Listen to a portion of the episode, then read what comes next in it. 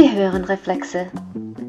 Ich bin Anna Sobral, Bereichsleiterin Literatur bei Artlink. Ich bin Literaturwissenschaftlerin und Moderatorin. Die Musik wurde von Hassan Nakle und Roberto Hachaturian speziell für diesen Podcast komponiert. Reflexe bietet Ihnen einen einzigartigen Zugang zum Kontext literarischer Werke und bringt Ihnen die AutorInnen, ÜbersetzerInnen und die Welt hinter den Büchern näher. In dieser Folge sprechen wir mit der angolanisch-portugiesischen Autorin Yara Nakahanda Monteiro über ihren Roman Schwerkraft der Tränen. Wir erfahren mehr über die Figuren und die Geschichte und sprechen auch mit dem Übersetzer Michael Kegler über die besonderen Herausforderungen bei der Übersetzung dieses Romans.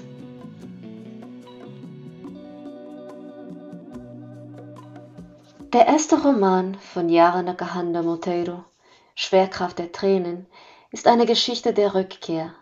Die Protagonistin Vittoria wurde in Angola geboren, das einst eine portugiesische Kolonie war.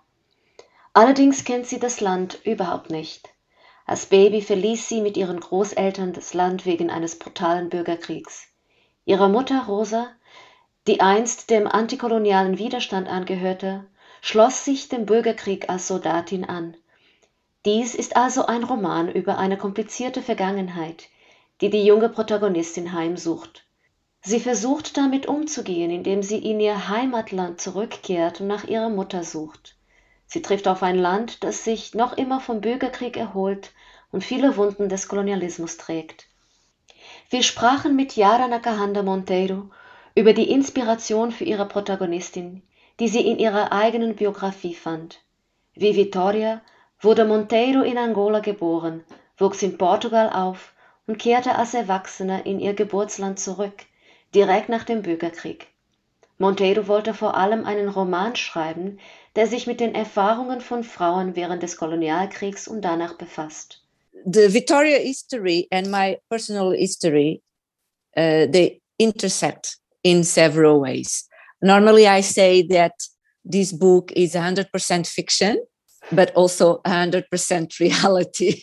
And uh, the way I decided also to translate this interconnection be- between our uh, uh, profiles uh, it can be found in chapter uh, in in the first chapter chapter number one when i say when i wrote that my first memory is a, is a tree my second memory is a wave mm-hmm. and this is where are the interactions of our cosmo, cosmos because my first my first memory is a wave and is a wave in portugal so when I also decided to um, to build a story around the around Victoria return to, uh, returning to Angola, I decided to talk about the the the, the Angolan women that also fought uh, uh, fought in the independence war and also during in the civil war war and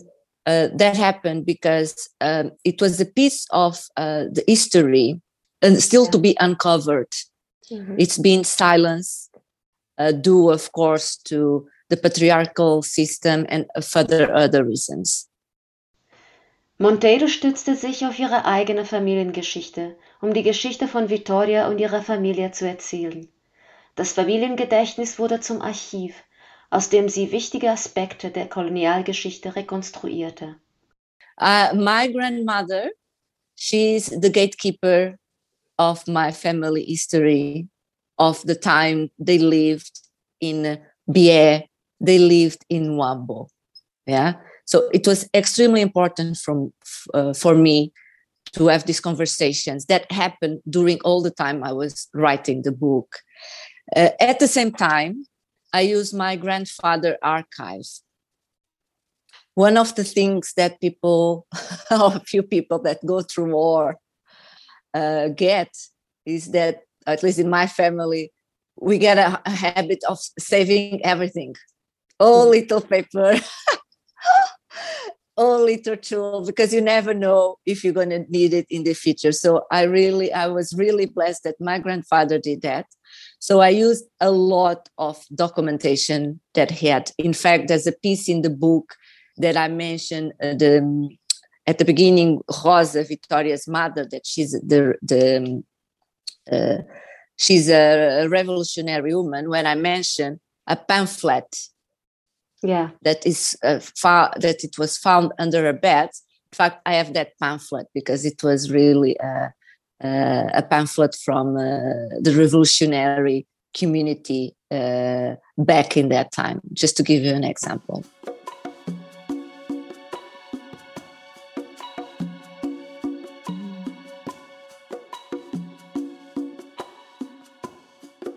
Einer der wichtigsten Konflikte des Romans ist der der Zugehörigkeit.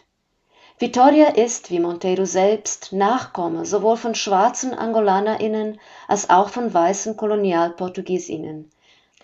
Aufgrund des Kolonialismus und der von ihm geschaffenen sozialen Hierarchien finden sich Menschen mit diesem gemischten Hintergrund oft zwischen den Kulturen und Gemeinschaften wieder.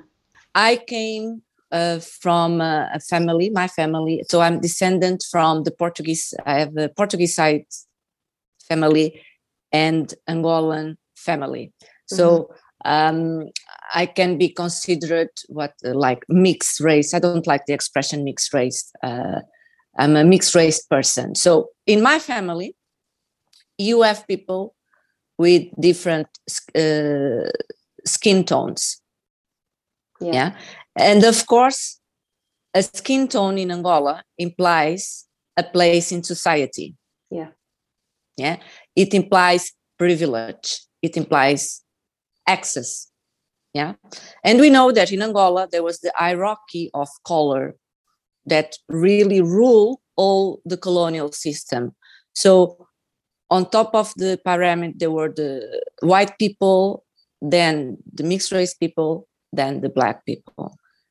So in Angola, my family, in, in some way, they were a privileged family. Dieses Gefühl, nicht dazuzugehören oder nicht zu wissen, wohin man gehört, zieht sich durch den ganzen Roman. Noch komplizierter wird dies im Falle eines Landes wie Angola, das unmittelbar nach Erlangung der Unabhängigkeit in einen brutalen Bürgerkrieg verwickelt wurde. Dies wirft viele Fragen über Macht, Gerechtigkeit und Heilung auf.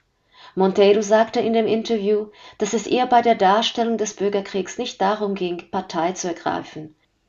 Vielmehr ist der gesamte Roman darauf ausgerichtet, einfache Erzählungen über Recht und Unrecht in Frage zu stellen. Für Menschen, die dazwischen geboren sind und leben, bieten solche Erzählungen keine Lösung. In der Figur der Juliana, einer älteren Angolanerin, die so etwas wie Vittorias Führerin wird, konnte Monteiro die ambivalente Position vieler Menschen erkunden, die in den Krieg verwickelt sind. Anstatt eine klare moralische Position zu vertreten, zeigt Juliana, dass viele Entscheidungen, die Menschen während des Krieges treffen, auf widersprüchlichen Loyalitäten beruhen. Und am Ende ist es schwierig, eine einfache, klare, lineare Wahrheit zu finden. And Juliana, she just translate what life in the end of the day is. Sometimes we're right, sometimes we're wrong. And sometimes we change opinions depending on the states of evolution we are and convictions that we have. So my purpose was not to act as a, um, a history professor to relate to to tell histories that are already the official books no my objective was to share the stories of ordinary people.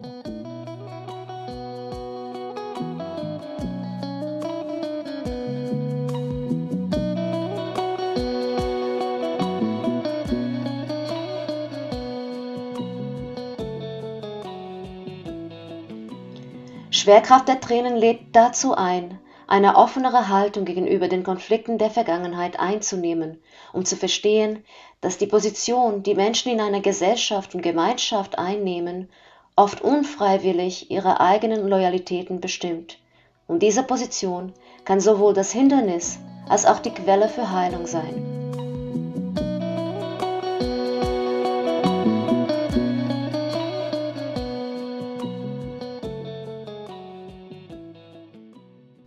Mit dem Übersetzer Michael Kegler sprachen wir über die Frage der Sprache in einem postkolonialen Kontext.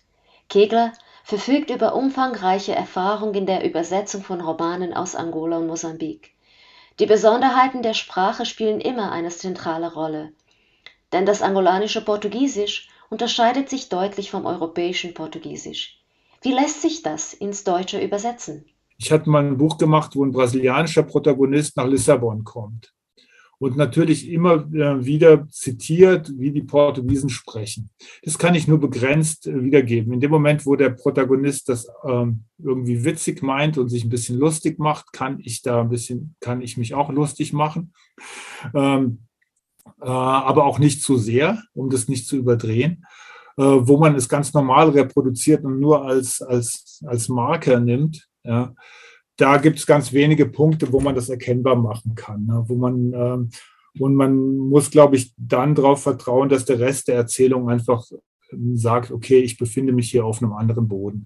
Ich kann nicht jede sprachliche Feinheit ähm, reproduzieren, weil eben dieser ganze Hintergrund ein komplett anderer ist. Ja, also eine portugiesische Person, die nach Angola kommt, hat ähm, vielleicht ähm, manchmal ein ähnliches Erstaunen oder Befremden, wie wenn ich nach Österreich komme. Aber es ist nicht dasselbe, ja, weil äh, ähm, ein ganz anderer historischer Hintergrund dahinter ist. Ne? Das heißt, ähm, ich habe mich da entschieden, manchmal tatsächlich Begriffe stehen zu lassen, aber auch ähm, auf die Gefahr oder beziehungsweise war da mit der Gefahr konfrontiert, dass man die dann gar nicht erkennen würde. Das heißt, nur in dem Moment, wo ich das Gefühl hatte, okay, man, man weiß, um was es geht, kann ich das ein oder andere Wort tatsächlich so stehen lassen. Ähm, oder man muss es halt dann doch irgendwie unter den Tisch fallen lassen. Ne? Es gibt da eine Stelle, wo äh, die, die, die Cousinen der Protagonistin sich über das Portugiesisch lustig machen und sagen, du musst da die, äh, die Vokale länger in die Länge ziehen. Ne? Das ist sowas, was man sozusagen übersetzen kann, aber den ganzen Hintergrund kriegt man nicht transportiert, weil jede portugiesische Person hat schon mal irgendwo im Ohr gehabt, dass Angolanerinnen anders sprechen. Ja.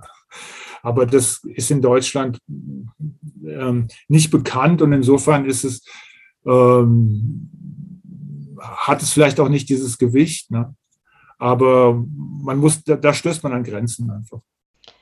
Was Michael Kegler aus diesem Roman mitgenommen hat, ist die Erkenntnis, dass sich in der portugiesischsprachigen Literatur viel bewegt. Die Aufarbeitung der Kolonialgeschichte hat gerade erst begonnen und kann die Art und Weise beeinflussen, wie Menschen in anderen Kontexten, zum Beispiel im deutschen Kontext, auf ihre eigene Vergangenheit schauen das heißt immer so in Bezug auf Portugal, ja, die beschäftigen sich ja gar nicht mit der Kolonialzeit, so die Literatur.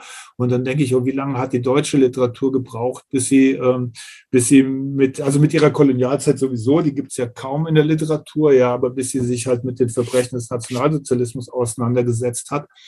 Ähm, hat auch ewig gebraucht. Ne? Und in Portugal ist es noch wesentlich komplexer, weil die Biografien einfach ganz anders verwoben sind. Ja, auch diese, ähm, diese Opfer-Täter-Geschichte nicht so klar ist. Ja, und, und, und, diese Identitätsgeschichte. Das ist wahnsinnig spannend und gibt uns in der in der äh, deutschsprachigen Welt auch sehr, sehr viel, ja, weil, weil wir genau diese Diskussion ja auch hier haben, ja. Aber viele ähm, Prozesse sind in, in der portugiesischsprachigen Welt dann auch wiederum ein bisschen deutlicher. Für Kegler war die Arbeit an diesem Roman ein besonders fruchtbarer Raum, um seinen eigenen Sprachgebrauch zu hinterfragen. Auch die Übersetzung ist von Fragen der Macht geprägt. Mit welchem Wort übersetzen wir einen rassistischen Begriff? Reproduzieren wir den Rassismus, wenn wir einen solchen Begriff übersetzen? Ist das gerechtfertigt? Ich muss ähm, Wege suchen, ähm, um äh, koloniale und rassistische Sprache nicht mehr zu reproduzieren. Ja, das ist, das ist, glaube ich, eine Diskussion. Ich meine, die ist jetzt sozusagen ein bisschen Mode geworden, ne? beschäftigt mich aber schon sehr lange. Äh, und ich bin, äh, ich bin selbst erstaunt, mit welcher Leichtigkeit man das früher einfach gemacht hat. Ja, und es war das erste Buch, wo ich von vornherein rangegangen bin und gesagt habe, ich möchte das nicht mehr so machen. Ja. Ich werde mich jetzt über jeden Begriff ähm, auseinandersetzen, ähm, der eine rassistische Konnotation hat. Ja. Und äh, zur Not jeden Einzelnen mit der Autorin diskutieren Und ähm, ich glaube, das, ähm, das war für mich nochmal so ein extra, auf der technischen Seite so eine extra, extra Herausforderung, die, die ähm, ja, die, die unglaublich spannend war auch, ja. Auch im Hinblick dessen, dass man merkt, das Deutsche, äh, im Deutschen fehlen uns so viele Worte. Diese Frage, ist alles übersetzbar, wird ein bisschen anders, wenn man merkt, wie viele Worte wir im Deutschen nicht haben. Ja? Oder wie viele Worte wir ganz anders verstehen. Oder viele Begriffe wir glauben zu haben und sie einfach völlig falsch benutzen. Ja?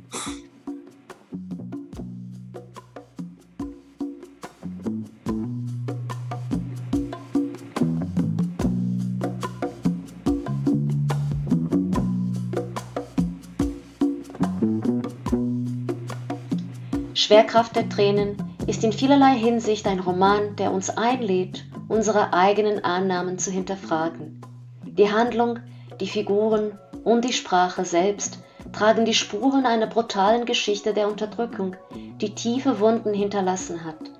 Um diese Wunden zu heilen, müssen schwierige Fragen über Gerechtigkeit und Macht angesprochen werden.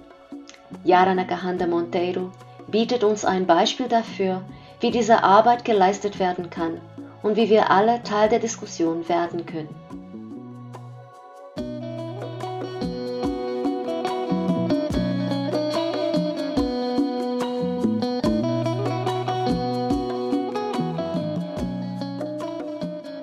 Sie haben Reflexe gehört, einen Podcast von Artlink, mit Moderation von Anna Sopral und Musik von Hassan Nakle und Roberto Hachaturian. Viel Spaß beim Lesen.